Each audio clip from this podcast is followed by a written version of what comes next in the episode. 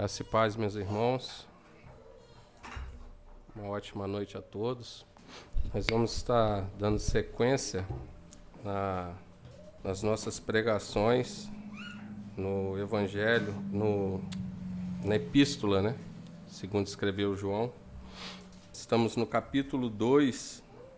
Vamos começar hoje do versículo 7 até o 17, se Deus assim nos permitir. Todos encontraram? Diz assim a palavra de Deus: Amados, não lhes escrevo um mandamento novo, mas um mandamento antigo, que vocês tiveram desde o princípio. Este mandamento antigo é a palavra que vocês ouviram. Por outro lado, o que lhes escrevo é um mandamento novo, aquilo que é verdadeiro nele e em vocês, porque as trevas vão se dissipando e a verdadeira luz já brilha. Quem diz estar na luz, mas odeia seu irmão, está nas trevas até agora. Quem ama seu irmão permanece na luz, e nele não há nenhum tropeço. Mas quem odeia o seu irmão está nas trevas, anda nas trevas, e não sabe para onde vai, porque as trevas lhe cegaram os olhos. Filhinhos, escrevo a vocês porque os seus pecados são perdoados por causa do nome de Jesus. Pais, escrevo a vocês porque conhecem aquele que existe desde o princípio. Jovens, escrevo a vocês porque vocês têm vencido o maligno. Filhinhos, escrevi a vocês porque conhecem o Pai. Pais, escrevi a vocês porque conhecem aquele que existe desde o princípio.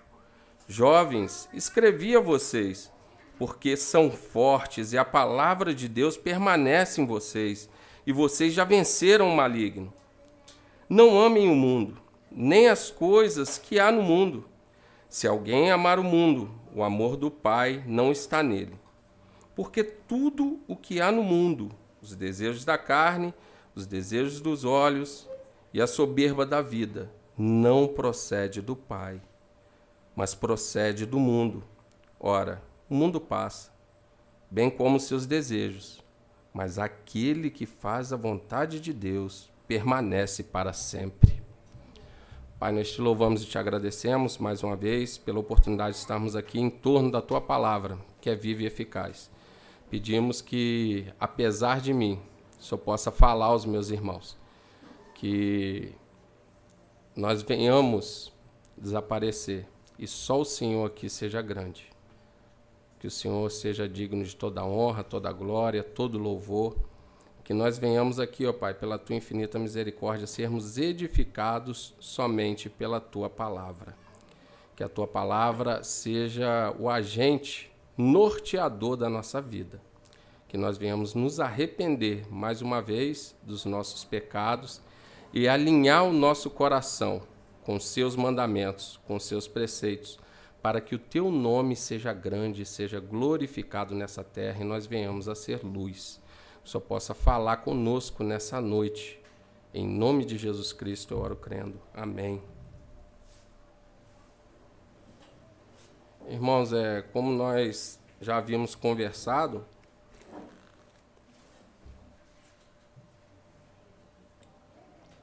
desde a primeira mensagem, né, João ele tem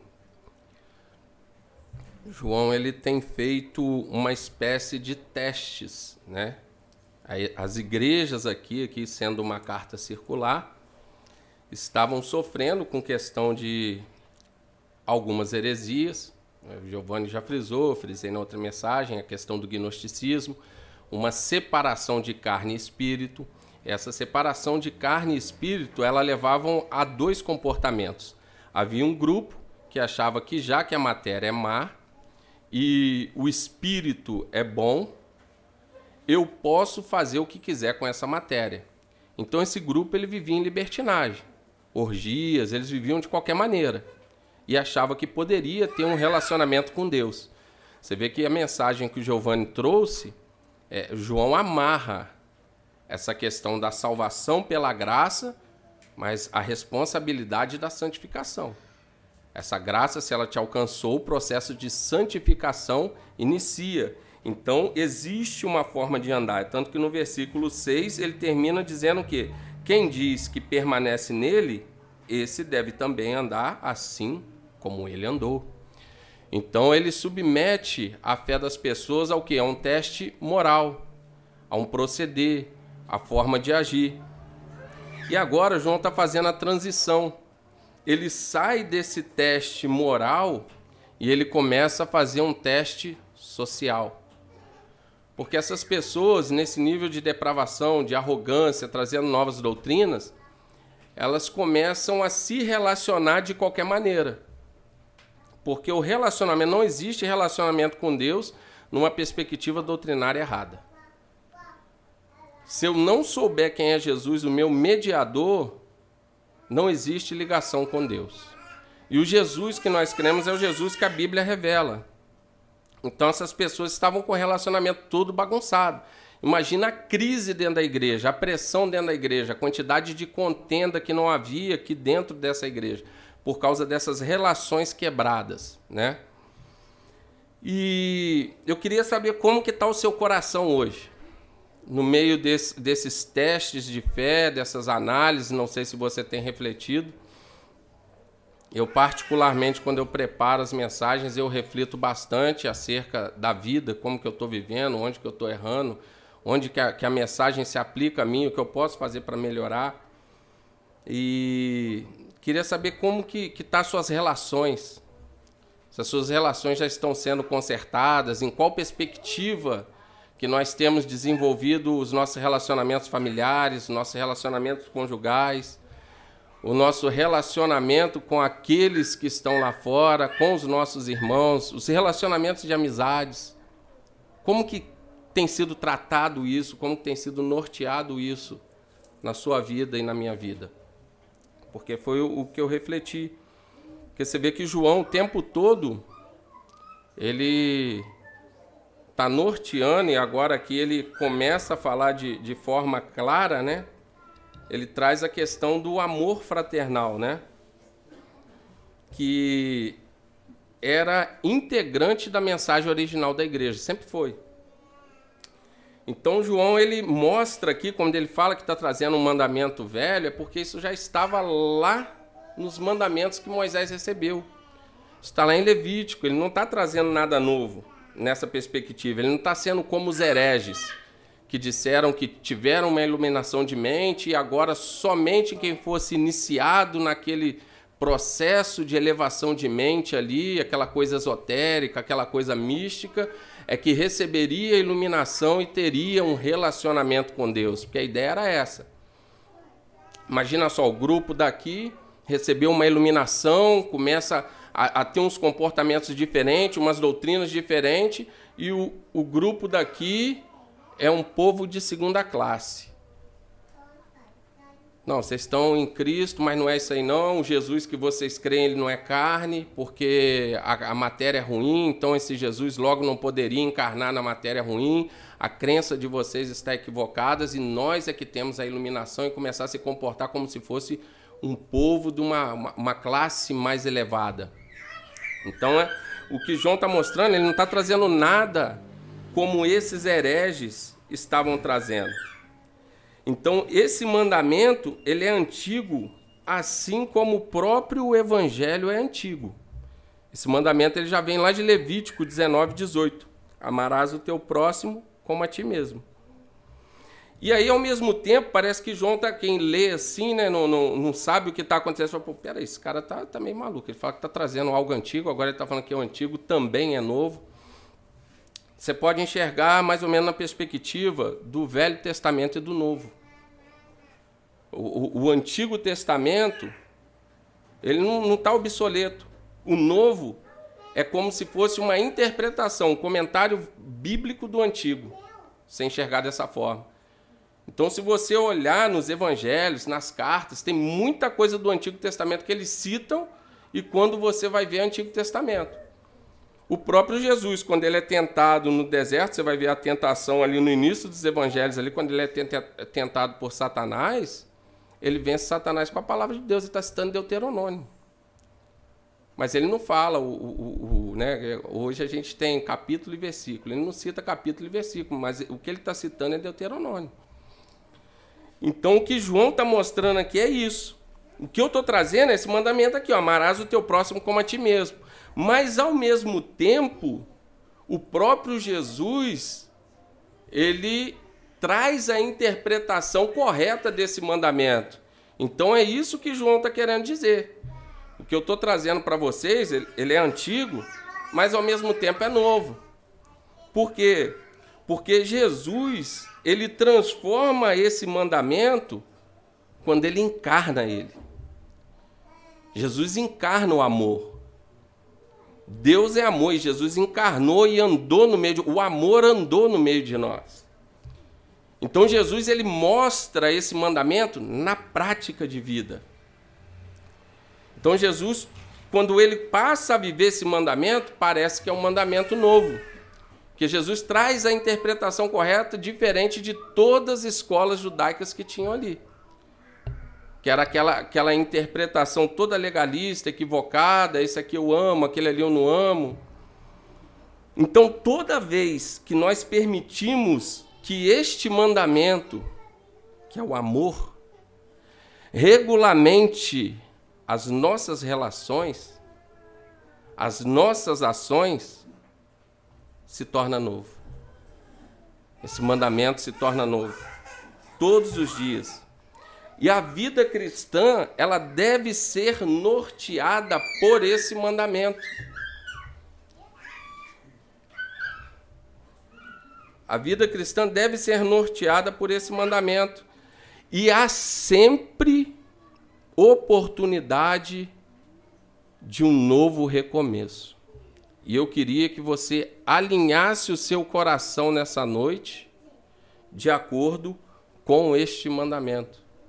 Porque pode ser que em algum momento da caminhada a gente deixou de nortear as nossas relações pautadas neste mandamento. Então nós vemos aqui que é na prática do amor de alto preço que o mandamento se torna novo. Então é praticando um amor de alto preço que esse mandamento vai se tornar novo na minha vida e na sua vida. E João ele não está em contradição, por quê? Porque no grego nós temos duas palavras para indicar o novo, que é neos e kainos. E o que João usa aqui é kainos.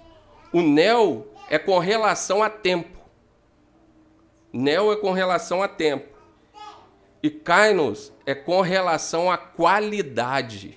Então João está mostrando que a qualidade desse mandamento ela foi equipotencializada. Ela aumentou quando Jesus encarna o próprio amor e mostra como nós temos que mediar as nossas relações, esse mandamento ele toma qualidade. Então nós vemos aqui no versículo 9, ele diz: Quem está na luz, mas odeia seu irmão, está nas trevas, até agora. Então o que, que ele está mostrando aqui? João ele, ele é muito claro, como nós já falamos. Discurso, prática no chão da vida.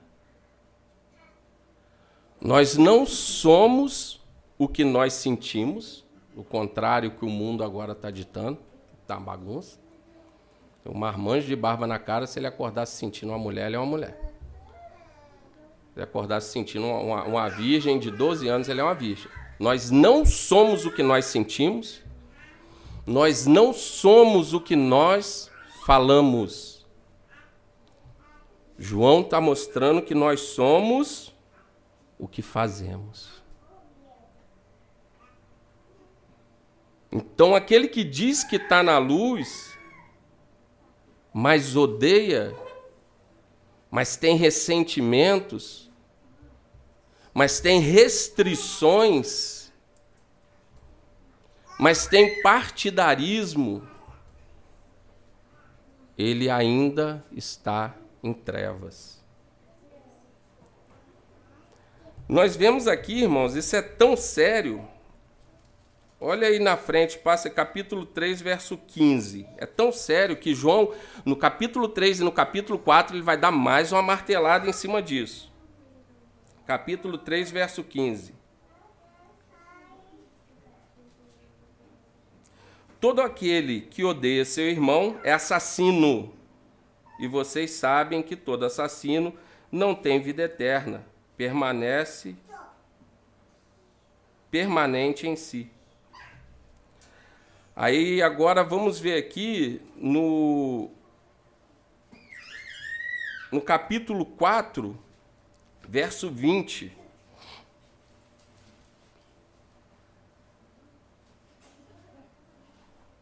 Se alguém disser, amo a Deus, mas odiar seu irmão, esse é mentiroso. Pois quem não ama seu irmão a quem vê, não pode amar Deus a quem não vê. Simples, né? Claro. Ele deixa bem claro isso. Então, quem diz estar na luz e odeia, na realidade é um assassino. Não tem vida eterna. Quem diz estar na luz e odeia é mentiroso.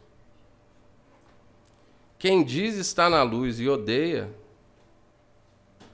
o discurso não condiz com a prática. Será que tem ódio no nosso coração? Tem algum tipo de rancor, de mágoa. Alguns já devem estar pensando, né? Quem que é o meu próximo? Não, quem eu odeio não é meu próximo, não. Não é meu irmão, não. então, então eu tenho o direito de odiar, né? No versículo 10 ele diz: Quem ama seu irmão permanece na luz, e nele não há nenhum tropeço. Aqui ele já mostra que Luz e amor andam juntos, é a mesma coisa. Trevas e ódios e, e ódio andam juntos, é a mesma coisa. Então, o tropeço aqui era o que? Era uma pedra saliente no meio do caminho, você não tinha uma iluminação direita e o viajante ele tropeçava nela. Derrubava o viajante. E a Bíblia ela trata toda vez essa questão do tropeço fazendo analogia com o pecado. E qual seria o pecado aqui no texto? A falta de amor. A falta de amor seria o pecado. A falta de amor seria o pecado aqui no texto. Versículo 11. Mas quem odeia seu irmão está nas trevas, anda nas trevas, não sabe para onde vai, porque as trevas lhe cegaram os olhos. Então, quem odeia, primeiro ponto, ele não tem salvação, é isso que João está dizendo. Quem odeia não está salvo. Esse sentimento não cabe no coração do crente. Quem odeia leva uma vida sem propósito. Não tem propósito de vida. A vida não, não anda. E quando ele trata a questão do tropeço acima, ele não está falando nem de fazer o outro tropeçar é que a pessoa que odeia, ela se torna um tropeço em si mesma, porque ela não consegue desenvolver espiritualmente e ela acaba gerando um escândalo no meio dos irmãos. Já viu aquela pessoa tem 40 anos dentro da igreja, aí algumas ações você olha e fala assim, mas como é que pode? Mas é, é rato de igreja, não sai de dentro da igreja, a vida inteira na igreja, já ouviu falar, já e está ali. É, é ódio, é rancor, aquela gente cheia de, de, de coisa ruim no coração, de sentimentos ruins, de ressentimentos. E a pessoa não consegue desenvolver, crescer na graça e no conhecimento do Senhor. E ela acaba se tornando um tropeço para a congregação. E nós vemos essas pessoas, elas, elas acabam ficando sem direção na caminhada. Elas acabam se afastando da verdade. E o ódio, ele adoece ele deforma e ele mata. Então nós vemos aqui, o que, que João está trazendo? Nós vemos aqui um mandamento mais profundo, que é esse o significado que Jesus traz. Aí, de repente, se você tiver alguma coisa no seu coração contra alguém, contra um irmão, que às vezes o irmão nem sabe, às vezes nem sabe que você tem esse ressentimento, e, e você guarda, e você acumula isso, e, E hoje nós estamos com o ego tão inflado que qualquer palavra a gente se magoa. A gente acha tanto né, de, de, de nós mesmos que qualquer palavra a gente se magoa, a gente fica muito, tá muito milindre, a gente fica muito magoado. A gente não consegue receber um, um, um feedback honesto, uma crítica. A gente se magoa. E às vezes você tem isso aí no seu coração e você, como eu disse, está até pensando, né? Ah, mas isso aqui é para quem? Porque quando o mandamento começa a ficar pesado, que é questão de serviço, que é questão de amar, começa a ficar pesado, a gente começa a, a é a pergunta que o fariseu fez, a pergunta maligna que ele faz para Jesus. Jesus deixa claro para ele o que tem que fazer, ele fala, mas quem é meu próximo? Quem é o meu próximo? É todo mundo? De repente você está pensando, ah, mas com quem que eu tenho que cumprir isso? É com todo mundo? Nós vamos chegar lá. Então Jesus, o que, que ele faz? Você vê que o mandamento era amar o próximo como a ti mesmo. Em João, Evangelho, no capítulo 13, no verso 34, Jesus fala: Eu trago a vocês um novo mandamento. Que vocês amem uns aos outros, assim como eu vos amei. Assim também amem uns aos outros. Então você vê a diferença, não é mais amar como eu me amo. Eu tenho que amar vocês como Jesus me amou. A gente já está trazendo a coisa, Jesus aqui traz a coisa por um amor sacrificial. Um amor sacrificial. Aí nós vamos começar a olhar como que Jesus amou. E é o que eu comecei a, a ver e a, e a me questionar. Então ele traz também uma questão de extensão nesse mandamento. Ele prolonga esse mandamento. Quem é o nosso próximo? É qualquer pessoa que precise da nossa compaixão até os inimigos. Jesus manda amar até os inimigos. Então é qualquer um que precise da nossa compaixão. Em Jesus, o amor busca o pecador. Esse amor nos buscou. E é esse amor que nós temos que externar uns com os outros e no, nos nossos demais relacionamentos. Os rabinos da época, os rabinos ortodoxos, eles achavam que os gentios não eram merecedores desse amor, porque eles achavam que eles tinham recebido esse amor por mérito. Então eles, achavam, eles ensinavam que os gentios eram o combustível do inferno para continuar dando em chamas. Que isso aqui que a gente cantou, e que nós estamos vendo não abrangia os gentios. Então Jesus agora expande. Ele traz para os vai amar quem? Amar até o seu inimigo. Jesus amou também os inimigos. Então Jesus mostra também que é uma experiência nova esse mandamento. É andar na luz. É realmente experimentar. Lucas 1, no verso 78, fala que o sol nascente das alturas visitou o mundo, o nosso Cristo. E nós estamos nele. Nós estamos nele. Então não pode haver trevas em nós, nós somos um com ele. Aí, como o discurso começa a ficar muito pesado, e o intuito de João e o meu também não é de desanimar ninguém, de você sair daqui achando que você não está salvo, João, no versículo 12, ele começa a dar uma aliviada. E ele se dirige a eles, ele já com uma idade elevada, quando ele escreve isso, ele se dirige a, a eles de chamando todo ali, todos os leitores da carta de filhinhos. Filhinhos, escrevo a vocês porque os seus pecados são perdoados, por causa do nome de Jesus. Pais, escrevo a vocês porque conhecem aquele que existe desde o princípio.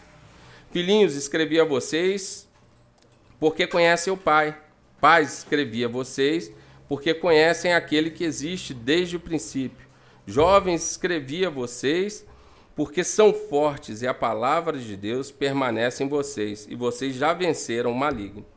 Então João ele interrompe esses testes que ele vem submetendo até para distinguir quem são os falsos profetas e quem são os verdadeiros crentes, e ele dá uma injeção de ânimo ali nos leitores. Então ele mostra determinação, quando ele ó, escrevia a vocês, escrevia a vocês, ele está sendo enfático, ele está mostrando determinação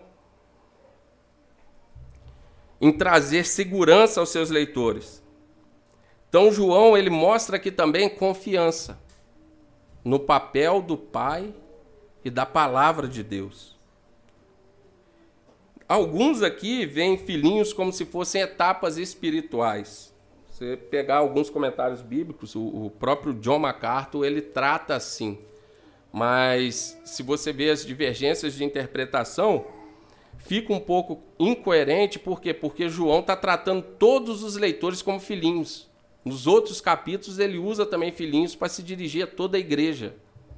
Então, aqui, nesse caso, teria apenas duas classes sendo encorajadas, que são os jovens, estavam passando por aqueles problemas, aquela tribulação, que são os crentes mais novos, e os pais representando os crentes mais velhos.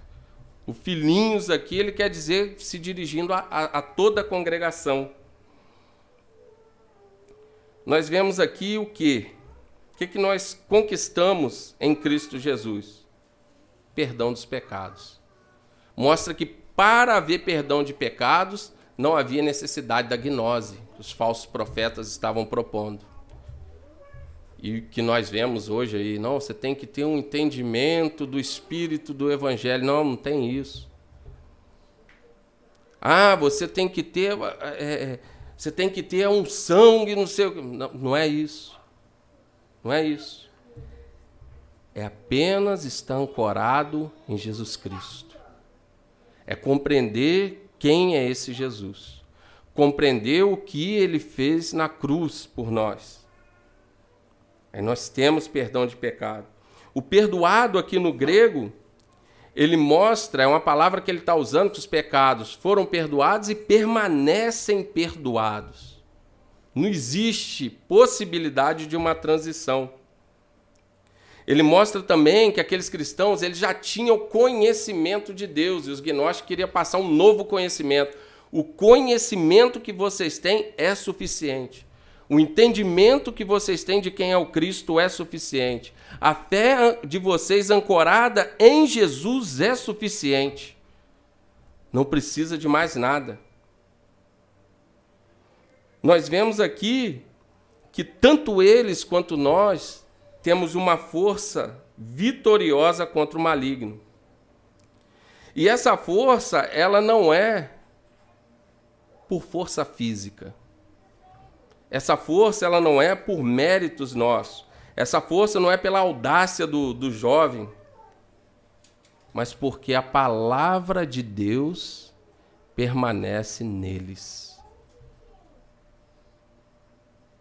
a palavra de Deus permanece nele.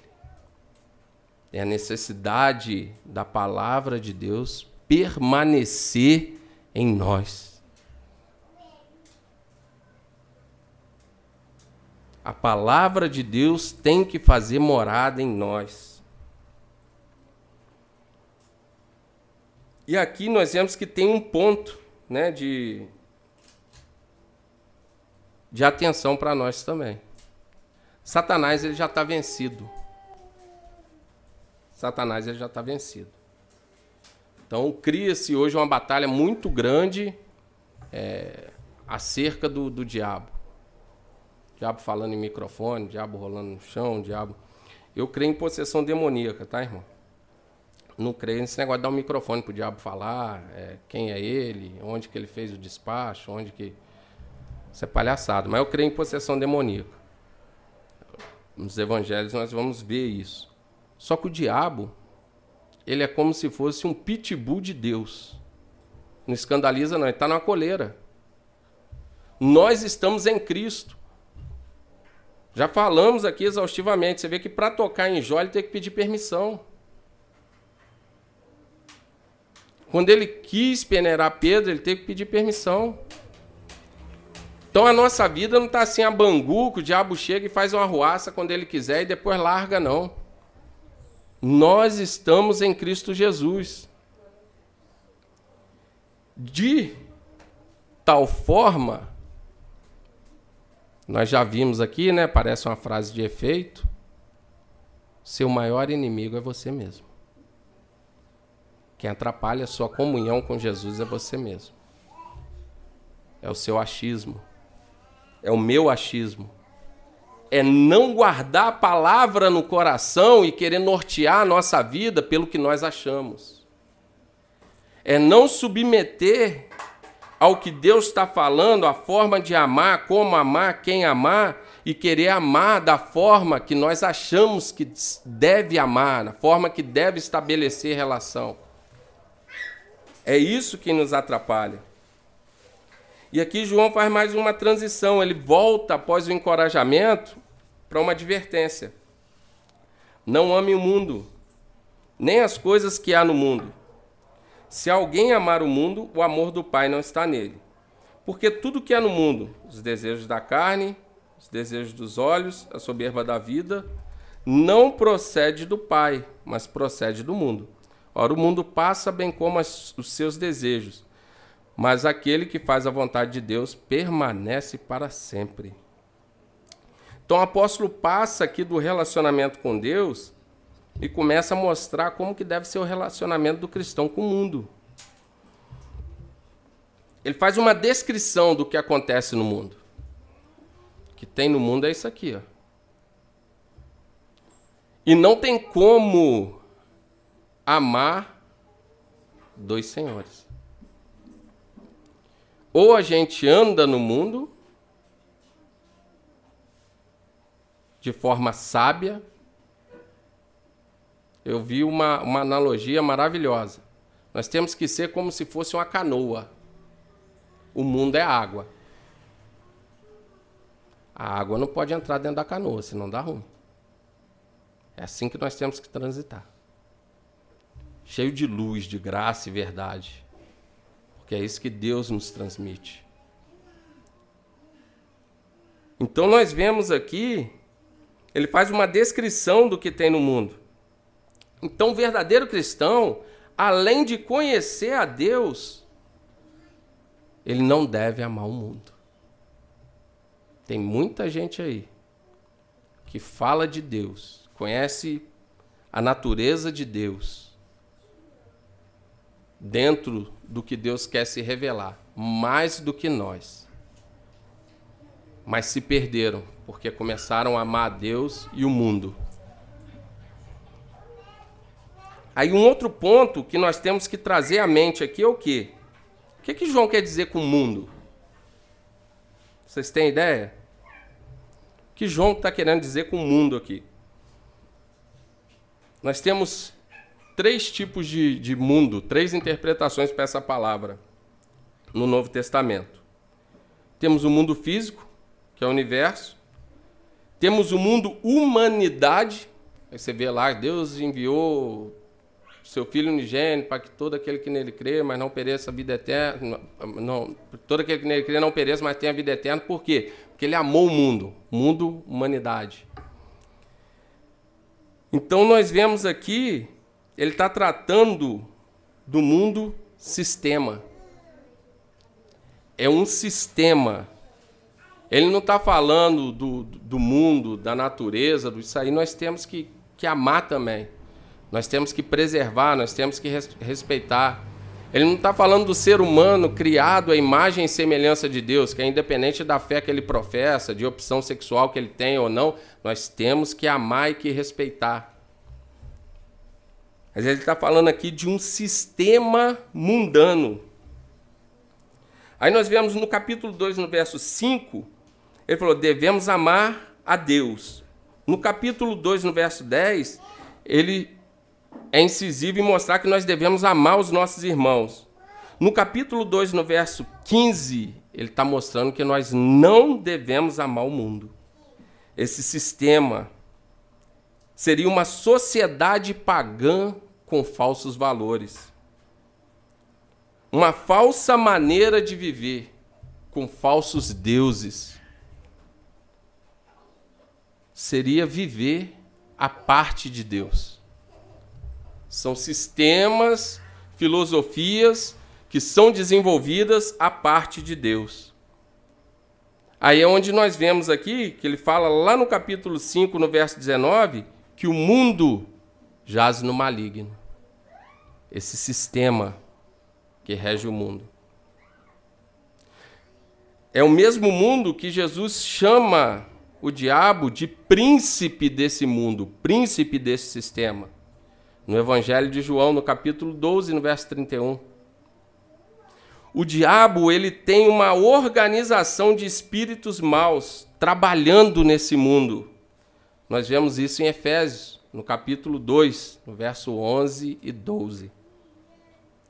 Então, esse mundo, eles desenvolvem uma vida à parte de Deus, uma sociedade independente de Deus, um governo sem a linha do prumo de Deus sistemas econômicos que não se submetem à soberania de Deus.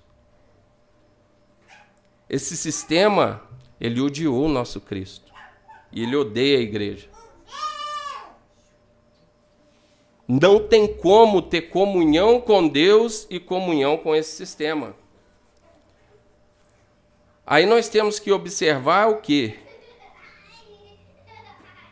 Quando nós nos relacionamos com pessoas que estão dentro desse sistema, que tipo de influência você exerce, que tipo de influência que essas pessoas exercem na sua vida. Que não tem como nós criarmos um monastério e se isolar. Nós fomos chamados para andar nesse mundo, como eu disse, como uma canoa. Agora, quando você se senta com essas pessoas, ao qual vale tudo, ao qual o casamento está banalizado, ao qual o homem ter duas, três mulheres é bacana e quem não tem é otário, ao qual quem não sonega um impostozinho é idiota.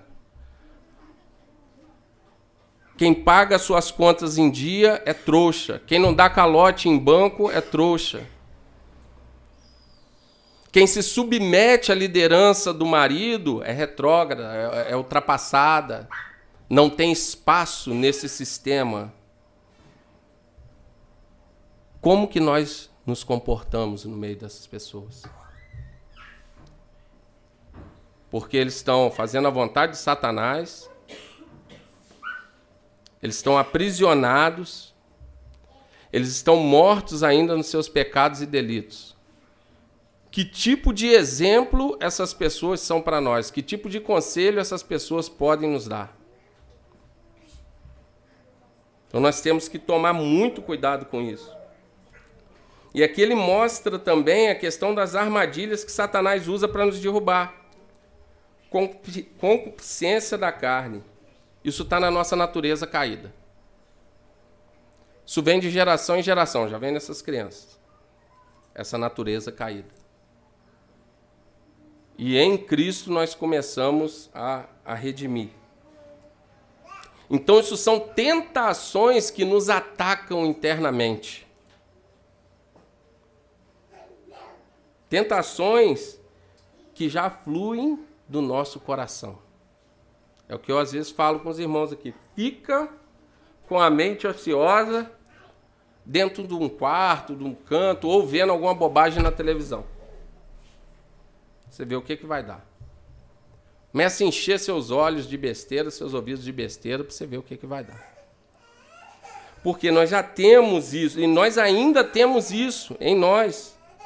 Só que hoje nós podemos submeter isso ao senhorio de Cristo. Esses desejos que nós temos que lutar contra. Então, isso são desejos sórdidos. Isso são apelo por um prazer imediato. que o meu e o seu coração clama o tempo todo. E se a gente não tiver uma vida devocional, uma vida de oração, uma vida piedosa, a gente começa a dar vazão para esses desejos. É onde às vezes você vê a pessoa patinar, patinar, patinar, patinar, e a pessoa não consegue desenvolver espiritualmente. A pessoa não consegue trazer as relações dela, digo casamento, criação de filho, amizades, para um relacionamento de maturidade. Então, essa carne aqui são todos desejos impuros, não castos, não dominados em nossos corações. São pensamentos, palavras e ações. Essa concupiscência. Vou deixar mais claro: fornicação, que tratamos como sexo antes do casamento, adultério, que seria o sexo fora do casamento, estupro, incesto, sodomia, já entraria no âmbito do, do homossexualismo, intemperança. O crente tem que ser temperante. Nós falamos só de pecados de ordem sexual, que é o que mais choca, tá? É o que mais choca, né? Ordem sexual. O crente se converte a isso. Ele, ele tem que abandonar esses pecados e parar de beber. Fez isso aí, tá bom. Então essa consciência, esse desejo desenfreado, ele passa também pela intemperança na alimentação. Quando nós comemos demais e cometemos a glutonaria. Aí depois a gente morre de ir para academia, puxar peso, fazer. Eu sou um, não, não gosto daquilo de jeito nenhum, é único jeito.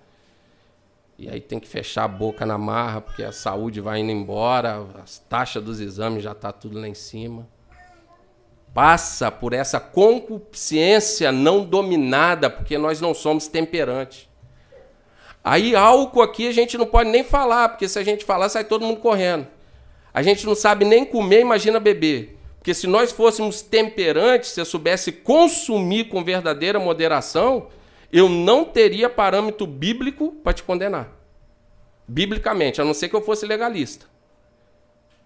Tornar uma pauta moral minha como regra, mas não tem como condenar. Não tem como eu falar que o, o álcool na Bíblia não é embriagar, porque embriaga. Noé arrancou a roupa, saiu pelado.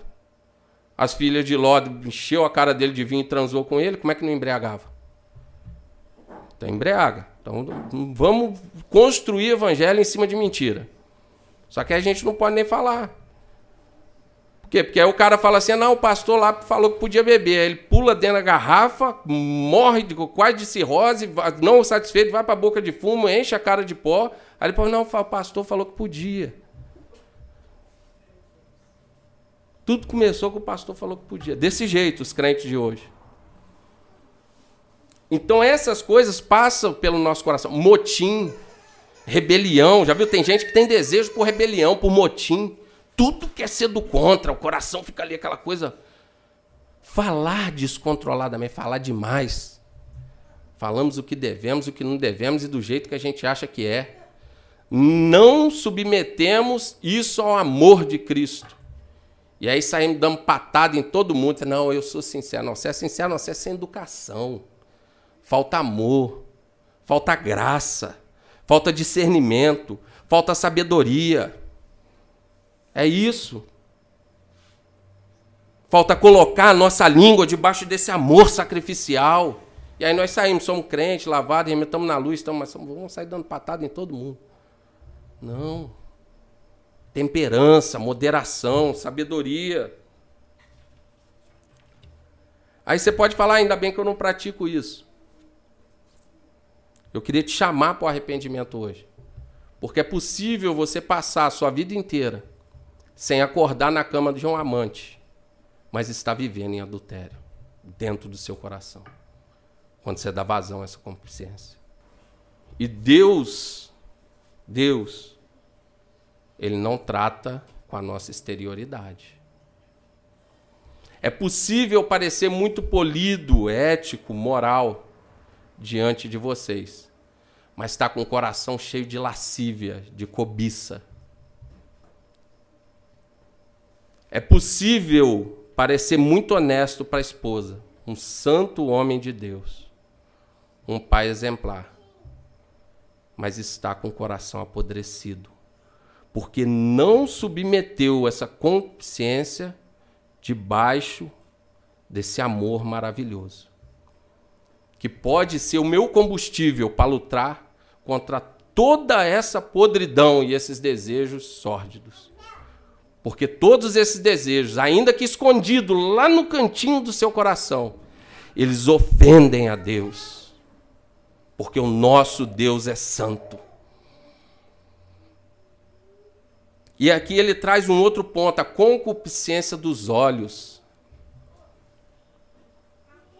Aí já vem as tentações de fora. Tem a luta interna e as tentações de fora. Aí Satanás às vezes já dá uma ajudinha. Porque ele vê o que, que você olha. Ele tá vendo lá aquela Não, eu não vejo pornografia. E tá assistindo Vikings. Aí tá lá, mulher com mulher se pegando, homem com homem, daqui dali, é, duas mulheres com homem. Não, eu não vejo. E tá lá. Aí você volta de novo, deixa eu ver direito se é isso mesmo para entender a série. Volta de novo naquela cena, né? E tal. Deixa eu ver como é que tá. Essa, peraí, ela, ela, ela é mulher de quem mesmo? Essa é a mulher dele? Não, e tá ali, aquela coisa. E o olho está sendo alimentado. Satanás, ele é ardiloso. Opa, vou, vou empurrar mais. Né? Satanás é igual os algoritmos do Instagram. Pegou ali, ele vai te cercando. E aí nós estamos alimentando alimentando. Então, isso aí, a consciência dos olhos, é quando nós nos deixamos cativar pela exibição externa das coisas sem investigar os valores reais. Nós temos que consumir de tudo, mas analisar, isso aqui presta para mim? Não, isso aqui não me convém. Eu estou na luz, isso aqui não presta mais. É um espírito que não pode ver nada sem desejar. Já viu gente assim?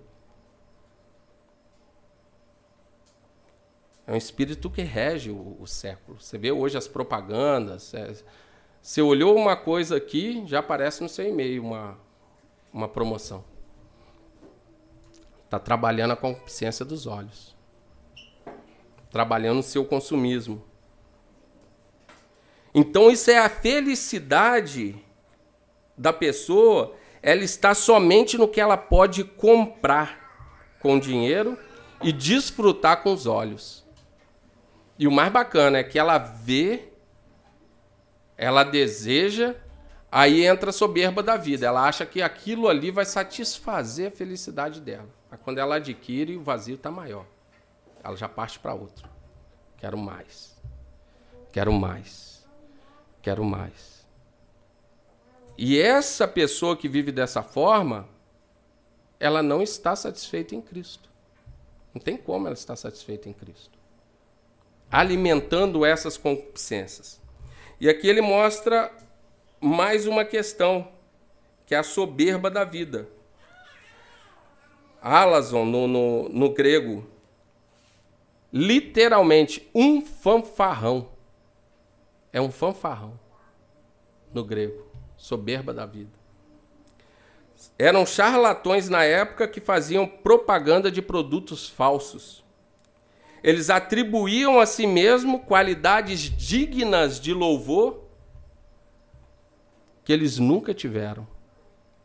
Pessoa que se gaba daquilo que não é, se gaba daquilo que não tem. Nós temos que tomar muito cuidado. Essa soberba da vida, na nossa vida virtual, ela está aflorada o tempo todo. O relacionamento está ruim, mas eu tenho que criar uma imagem ali e mostrar que está bom. Eu tô mal, eu não tô legal, tô quebrado, tô dilacerado, mas eu tenho que mostrar que eu tô bem. Eu tô quebrado financeiramente, mas eu tenho que me gabar e mostrar que eu tô por cima também. Aí a gente posta tudo, né? A gente posta foto de comida, a gente posta foto de. e começa a competir. Se um mostra lá, tá doente, tira foto com a vasilhinha de soro, o outro pega, não, põe dois em mim e tira a foto para mim, enfermeira. Eu quero estar tá com dor, tô pior do que ele. Até, até nisso a gente compete. Infelizmente, gente. Fanfarrão, soberba da vida.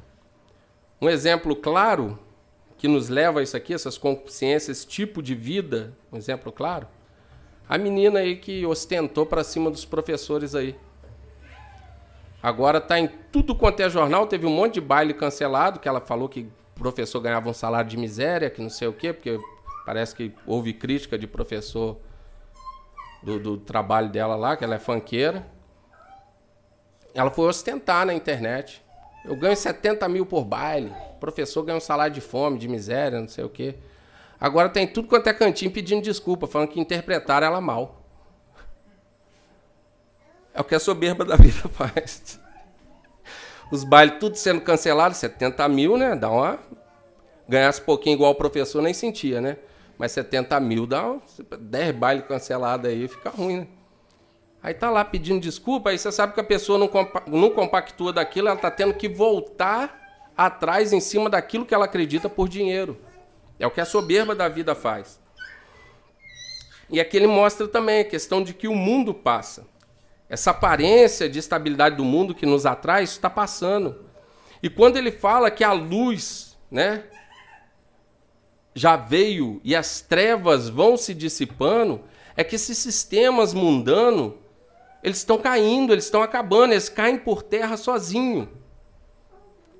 Esses sistemas, essas ideologias, elas vão cair por terra sozinho. E o mundo, ele está correndo, está correndo para um curso ao qual Deus já predeterminou. Tudo está se cumprindo. E nós vemos aqui a questão do permanece para sempre. Agostinho, quando ele expôs essa perícope, ele trouxe uma frase maravilhosa que interpreta isso aqui. Agarre-se a Cristo, pois ele se tornou temporal para que você possa tomar parte da eternidade. Nosso Deus, ele se fez temporal para que você possa tomar parte da eternidade. A pergunta que eu tenho para você nessa noite é: qual amor você tem desenvolvido as suas relações? No grego aqui, alguns fazem umas divisões é, é, que para interpretar fica é, errado. Você pegar o, o amor eros, você pegar filia, falar que é o, o amor acerca de amizade, e você falar que ágape é o amor de Deus e, e seria o amor que Jesus está trazendo, isso não fica muito claro quando você vai interpretar no original, porque é, Aminon, quando ele toma a meia-irmã dele e violenta ela, estupra ela, ali o texto é tratado na Septuaginta como amor ágape. Então você pega esse amor sacrificial, entre aspas, né? Essa divisão do grego, e coloca em algo completamente nojento. Então essa divisão, quando você vai analisar os, os originais, não cabe. Então eu prefiro tratar a questão de amor natural, porque nós temos o amor natural, e nós temos esse amor de Cristo sacrificial. Talvez até agora você desenvolveu as suas relações em cima desses amores natural. E não é o que Jesus traz. Aí se você parar para analisar a divisão que eles fazem, ainda que equivocada, ah, filéu é o, é o amor entre amigos. Nós temos que ter algo em comum, isso nasce assim, no estalo. Uma pessoa tem algo em comum a você, aquilo cria uma afinidade e a amizade desenvolve. Cria-se aquele companheirismo de andar lado a lado. A afeição entre mãe e filha, pai e filho, irmão e irmão, esse amor familiar. Você vê aqui uma troca de necessidade. A Helena ela precisa da mãe. Ela necessita da mãe. E a mãe tem a necessidade de se doar. Duas necessidades.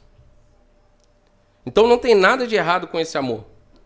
Não tem nada de errado com o amor entre amigos. Não tem nada de errado no amor eros.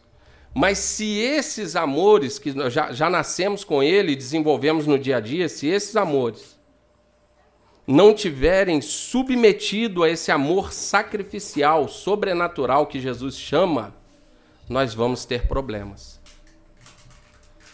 Sabe por quê? Essa necessidade vai acabar. E se essa relação não for baseada em cima do amor sacrificial, a mãe vai se frustrar com a filha. Porque a filha vai deixar de ter essa necessidade um dia. E a mãe vai querer se doar, mas a filha não precisa mais. Aí é onde a, a, as relações começam a ficar desalinhadas. Se você basear o seu casamento simplesmente nesse amor romântico, esse amor legal, aí a gente vê, pô, mas é, em 1 Coríntios fala que o amor nunca acaba. Sim, esse amor sacrificial. Se for meramente um amor romântico, vai acabar. Porque grandes amizades, grandes amizades, às vezes, num determinado momento, viram relações de ódio. Porque quando iniciou tinha algo em comum. Agora não tem mais algo em comum. As coisas vão afastando. Não existe todos esses amores têm a necessidade, têm uma relação de necessidade. Todos esses amores de amigo, de amante, todos esses amores têm a necessidade. Não só tendo essa necessidade, ele carece de reciprocidade. E vai chegar uma hora que isso não vai acontecer. Aí é onde grandes amizades acabam. É onde relacionamento de pai com filho acaba. É onde você e eu ficamos sentados diante de um texto desse e olhamos e falamos: como eu vou amar quem me faz o mal? Eu quero é que ele morra é onde nós tiramos a frase maligna e achamos que nós temos uma moral muito polida e saímos arrotando por aí que bandido bom é bandido morto. Sendo que Jesus, na cruz, perdoou um. Por quê? Porque nós estamos pautando essa relação aqui que João coloca de amar o próximo e Jesus aqui potencializa essa relação para um amor sacrificial e nós estamos querendo desenvolver essa relação em cima de um amor natural, em cima de mera afeição, em cima de mera afinidade. Aí, quando eu pego o amor entre amigo, quando eu falo que o Giovanni é meu amigo, eu já excluí o Endel. Assim é o amor entre amigo. Todos os amores tem um problema. É por isso que Jesus traz e expande o mandamento, e que potencializa o mandamento. Agora vocês vão amar uns aos outros como eu vos amei. Aí tem espaço para amar o bandido, Aí tem espaço para amar a prostituta, aí tem espaço para amar o leproso, aí tem espaço para amar o aleijado, aí tem espaço para amar o cobrador de imposto, aí tem espaço para amar o filho rebelde que não quer nem olhar na tua cara, que tem vergonha de você. Aí tem espaço para amar o pai que ao invés de cuidar de você, te atrapalhou a vida toda. Nunca te deu o amor que você achava que merecia. Sabe por quê? Jesus está mostrando para nós nessa noite que o que veio da cruz não tinha como fazer por merecer e você recebeu. Eu recebi. Então não dá mais para você dizer que não ama o outro, que não perdoa o outro. Ah, eu não amo meu marido porque também o amor dele não é recíproco. Ame sacrificialmente. Porque se nós formos amar por amor natural, nós vamos começar a fazer seleção. Nós vamos escolher afeição, nós vamos escolher porte físico, nós vamos escolher poder aquisitivo. Nós vamos escolher os iguais, quem pensa igual a mim, quem é da minha panelinha, quem não me confronta, quem bate palma para mim eu estando certo ou errado.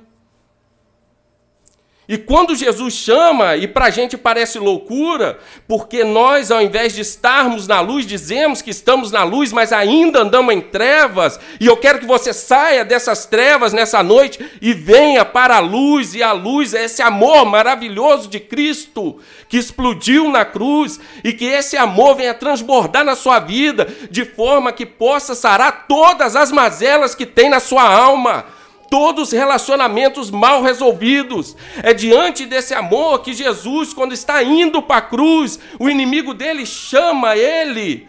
Salve, mestre, beija o rosto dele, ele chama o inimigo de amigo. Porque Jesus ama, é o que ele é. Jesus não depende mais da reciprocidade que você tanto quer. E o seu amigo não pode te dar essa reciprocidade porque ele não está na luz. E aí nós rompemos as relações. Ah, era muito meu amigo, mas e agora? Agora não presta. Sabe por quê? Porque você está amando ele com amor natural. Você ainda não aprendeu a amar como Jesus amou. Você recebeu graça, misericórdia, esse amor maravilhoso da cruz. Mas para você amar o outro, ele tem que fazer por merecer. Nós somos assim. E que Jesus retire isso de nós nessa noite e essa luz possa raiar. Porque aí, somente assim, as pessoas vão olhar para nós, enxergar essa luz e compreender o Evangelho. Essa pessoa é diferente. Fulano só prejudicou ele. E toda vez que ele precisa de amor, os braços estão abertos. Assim como Jesus ficou na cruz por nós. Então nós vemos em Romanos, no capítulo 5, no verso 8, Paulo é claro em declarar esse amor sacrificial, mas Deus prova o seu amor para conosco pelo fato de ter Cristo tendo morrido por nós, quando nós ainda éramos pecadores. Nós nunca fizemos por merecer.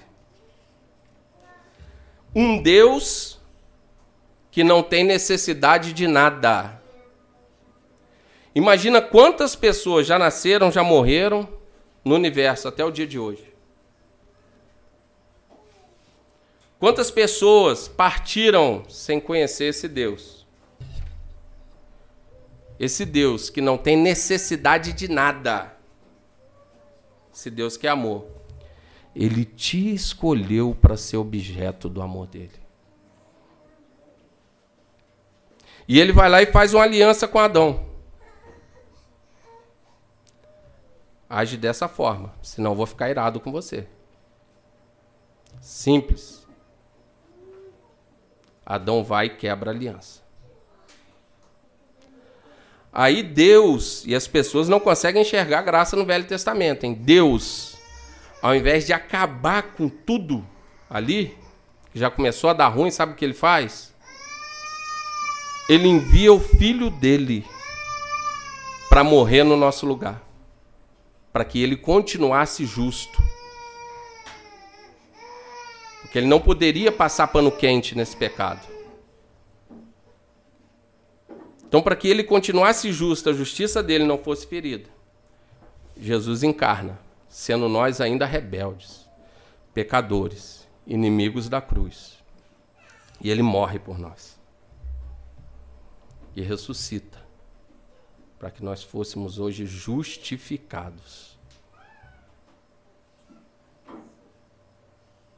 Que carência há em você, irmão? Que necessidade ainda há em você? Esse amor nos basta. E é esse amor, é com base nesse amor, que nós temos que vencer as nossas consciências. É com base nesse amor que nós temos que amar o próximo. Porque se eu não te amo, isso é pecado, isso fere a Deus. E eu não quero magoar um Deus que ama desse jeito. Eu quero viver uma vida que glorifique o nome dele. Eu quero viver uma vida que exalte o nome dele. Eu quero amar como ele amou. E a minha oração essa tarde toda, ontem, é para que ele derramasse esse amor sobre a minha vida e que eu pudesse aprender a amar como ele amou. É para que esse amor me movesse para entregar mais. É para que esse amor me fizesse abrir mão das minhas vulnerabilidades. Porque amar é se mostrar vulnerável. Jesus chora no ministério dele. Jesus chora. Jesus sente dor. Então, para que haja esse amor, nós temos que nos tornar vulneráveis. Nós temos que viver na verdade. Nós temos que viver na luz. E somente a dificuldade que nós temos de olhar para um mandamento desse e achar dificuldade em cumprir, sabe qual é? Prova que nós não estamos amando a Deus como nós deveríamos.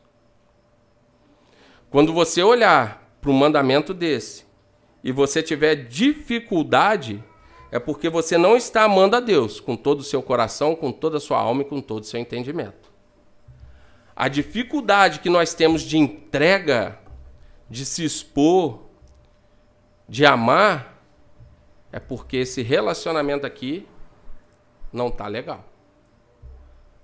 Nós desenvolvemos um amor carnal entre nós, se pode ser assim dizer, porque estamos desenvolvendo esse tipo de relacionamento também com Deus. Não houve ainda uma entrega total. E que Deus possa te constranger com esse amor nessa noite. E que você venha se entregar totalmente você venha ter disposição verdadeiramente de viver um processo de santificação. Que eu e você venhamos estar dispostos a verdadeiramente amarmos uns aos outros. E eu meditando nessa mensagem, eu estava pensando, falei, graças a Deus, eu não odeio ninguém. Não odeio ninguém. Mas Deus falou comigo, você não odeia, mas você é indiferente. E o antagonismo desse amor seria a ausência desse amor ou a indiferença, não o ódio. O ódio é uma das sequelas aqui da ausência desse amor. Então o mandamento é para amar. E quando nós somos indiferentes, nós também não estamos amando. Nós estamos sendo egocêntricos. Quando nós não choramos a dor do outro, nós estamos sendo indiferentes, falta amor. E quando nós compreendemos esse amor sacrificial, isso não pode mais acontecer. Irmãos. Essa indiferença tem que sair. Porque onde há indiferença, há egoísmo. A pessoa que é indiferente, ela está sendo em parte egoísta. Ela está preocupada só com o que lhe convém. E provavelmente é o que está ali dentro só do cercadinho dela. Diz respeito a ela. E Deus falou comigo acerca de algumas questões que eu estava sendo indiferente. É necessário que nós venhamos mudar. Nós não temos que tomar forma desse mundo, se conformar com esse mundo mas nós temos que ser transformados de acordo com a palavra de Deus. Então hoje é uma noite para nós abandonarmos o que nós achamos e nós começarmos a pautar os nossos relacionamentos em cima desse amor. Em cima desse amor, nós podemos amar os inimigos. Em cima desse amor, nós podemos amar os que nos ofendem. Em cima desse amor, nós podemos amar pessoas difíceis. Em cima desse amor, nós podemos amar aqueles que nos aborrecem.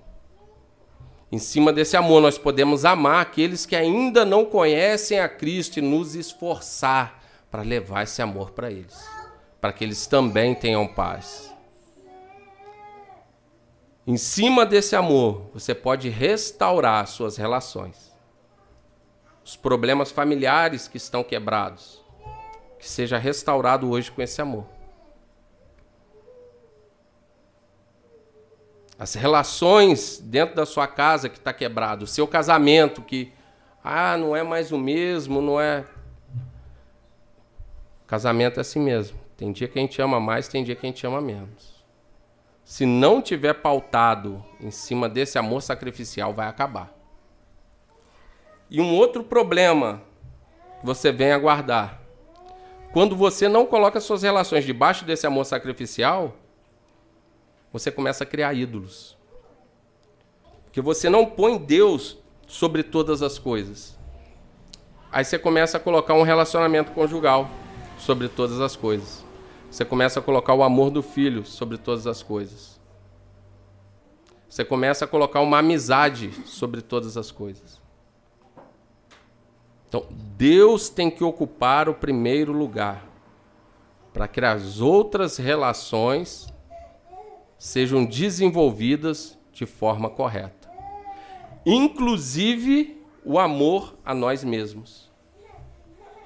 Porque quando nós nos entregamos a um estado de concupiscência, como ele coloca aqui, você perde o respeito próprio e você perde o respeito do próximo. Então que nós venhamos pautar toda a nossa vida a partir de hoje. Não sei como que você tinha estava vivendo, estava pensando, estava desenvolvendo suas relações.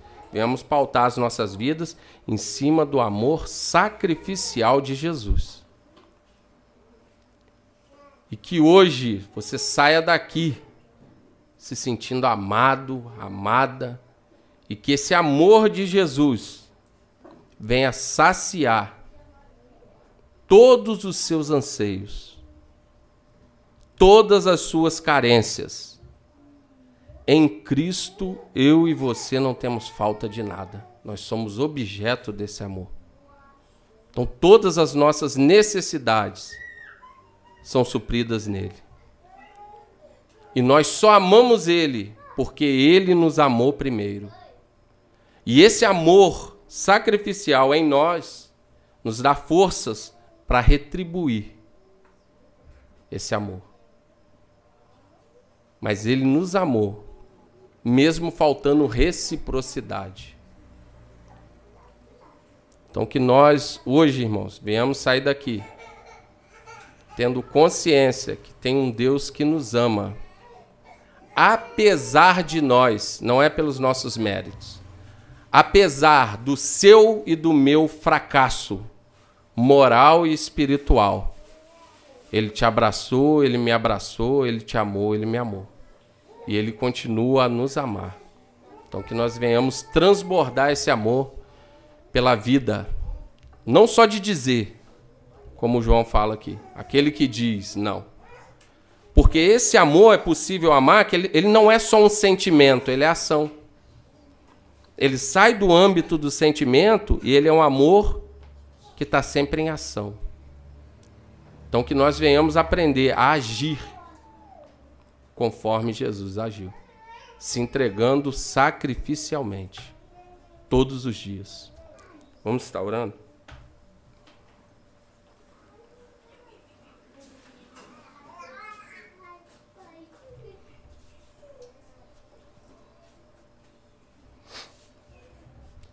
Pai, nós te louvamos e te agradecemos pela tua palavra. Te louvamos e te agradecemos porque apesar de nós, o Senhor se fez presente.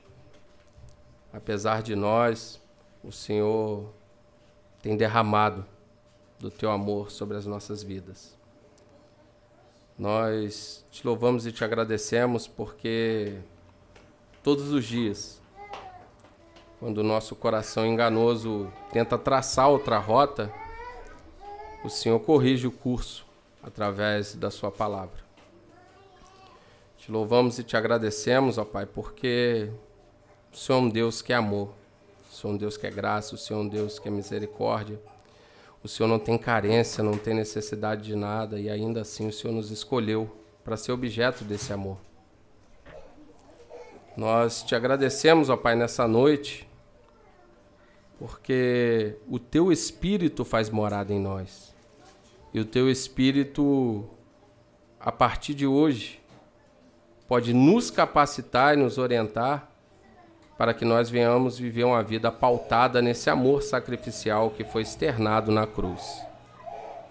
Que nós venhamos, ó Pai, amar uns aos outros como o Senhor nos amou. Que esse amor seja um combustível para limpar o nosso coração de todo ódio, de qualquer tipo de treva que possa haver em nós que nós venhamos, ó Pai, desenvolver todas as nossas relações pela vida pautadas nesse amor. Porque nós estamos na luz e quem está na luz não pode haver trevas. Que a tua palavra habita em nós. Que nós somos fortes e já vencemos o maligno. Só possa continuar, ó Pai, a trabalhar em nós Senhor possa mostrar, ó Pai, onde estão os nossos pecados mais sórdidos, escondidos no fundo do nosso coração. Senhor venha revirar a sujeira e jogar para fora, para que o Teu nome seja exaltado, seja glorificado e que nós venhamos viver uma vida de verdadeira santidade, de verdadeira luz. Pai, dê forças a mim e aos meus irmãos para lutar contra as consciências da carne, as consciências do, do olho e a soberba da vida que nós venhamos levar uma vida de humildade pautada nesse amor. Que nós venhamos aprender a abrir mão de nós mesmos para amar. Que nós venhamos, ó Pai, aprender a não sermos indiferentes às dificuldades e às mazelas que nos cercam. Que nós venhamos aprender a chorar com os que choram, Pai, e se alegrar com os que se alegram. E só o Senhor pode fazer essa transformação em nós. Nós entregamos a nossa vida nas tuas mãos para que o Senhor possa continuar a agir e nos transformar à imagem de Jesus nessa noite. Pai, retira toda a mágoa, que esse amor possa encher o nosso coração e que nós venhamos derramar esse amor por onde nós passarmos que nós venhamos externar esse amor por, até por aqueles que nos perseguem, aqueles que se dizem nosso inimigo. Que nós venhamos aprender a amar até o fim como Jesus amou. Nos capacita nessa noite, Pai. Nós somos falhos, nós somos fracos, mas o Senhor é um Deus grande, um Deus forte, o Teu Espírito faz morada em nós. Nos capacita nessa noite nos capacita e nos faz crescer em todas as nossas relações. Que nós venhamos aprender a sermos rápidos em perdoar, para que o teu nome seja exaltado e glorificado. E as pessoas, ao olharem como nós nos amamos, possam enxergar Jesus. Possam enxergar que nós verdadeiramente estamos na luz. Pai, eu peço que o Senhor venha continuar a nos sustentar em Jesus Cristo. Que nós venhamos, ó Pai, colocar em prática essa palavra e corrigir aquilo que precisa ser corrigido. Que nós não venhamos ter um discurso aqui dentro e uma prática diferente lá fora. Que o teu nome seja grande, que o teu nome seja exaltado e nós venhamos aprender a diminuir para que somente o Senhor apareça. Toma a vida de cada irmão aqui nas tuas mãos, cada família aqui representada. Onde houver desavença, Senhor, onde houver amargura, onde houver contenda, onde houver desunião, que o Senhor capacite cada irmão a chegar cheio desse amor sacrificial, abrir mão do orgulho e que nós venhamos ser agentes que gera mais paz, mais amor, mais graça, mais misericórdia por onde nós passarmos, para que o seu nome seja grande. Que essa paz, ó Pai, que nos alcançou aqui, possa alcançar também os nossos irmãos que não puderam estar aqui nessa noite. Que essa paz, essa graça, esse amor possa ser o norteador da nossa vida a partir de hoje. Reorienta o nosso coração, Senhor. Converte-nos uma vez mais a Ti, ó Pai. Que nós venhamos abrir mão dos nossos anseios e das nossas vontades para submeter ao Seu senhorio. Que nós venhamos aprender mais a Te amar e odiar o curso desse mundo, o sistema que rege esse mundo. Que nós venhamos aprender, ó Pai, que esse amor nos capacite a sofrer, assim como Jesus também sofreu. A perseverar, assim como ele também perseverou. A se alegrar em meio às dificuldades, porque nós temos tudo em Cristo Jesus. Que isso seja uma verdade em nossa vida nessa noite. E que nós venhamos sair com essa verdade guardada no coração para que nós não venhamos mais pecar contra ti, para que nós não sejamos mais ingratos. Pai, muito obrigado pelo que foi feito naquela cruz. Continua a nos guardar em Cristo. Perdoa uma vez mais os nossos pecados. Nos dê uma semana excelente, ao qual nós possamos viver esse amor que o Senhor revelou a nós um pouco mais nessa noite, para que o teu nome seja exaltado, glorificado e bendito. Em nome de Jesus Cristo, ó Pai, eu oro crendo. Amém.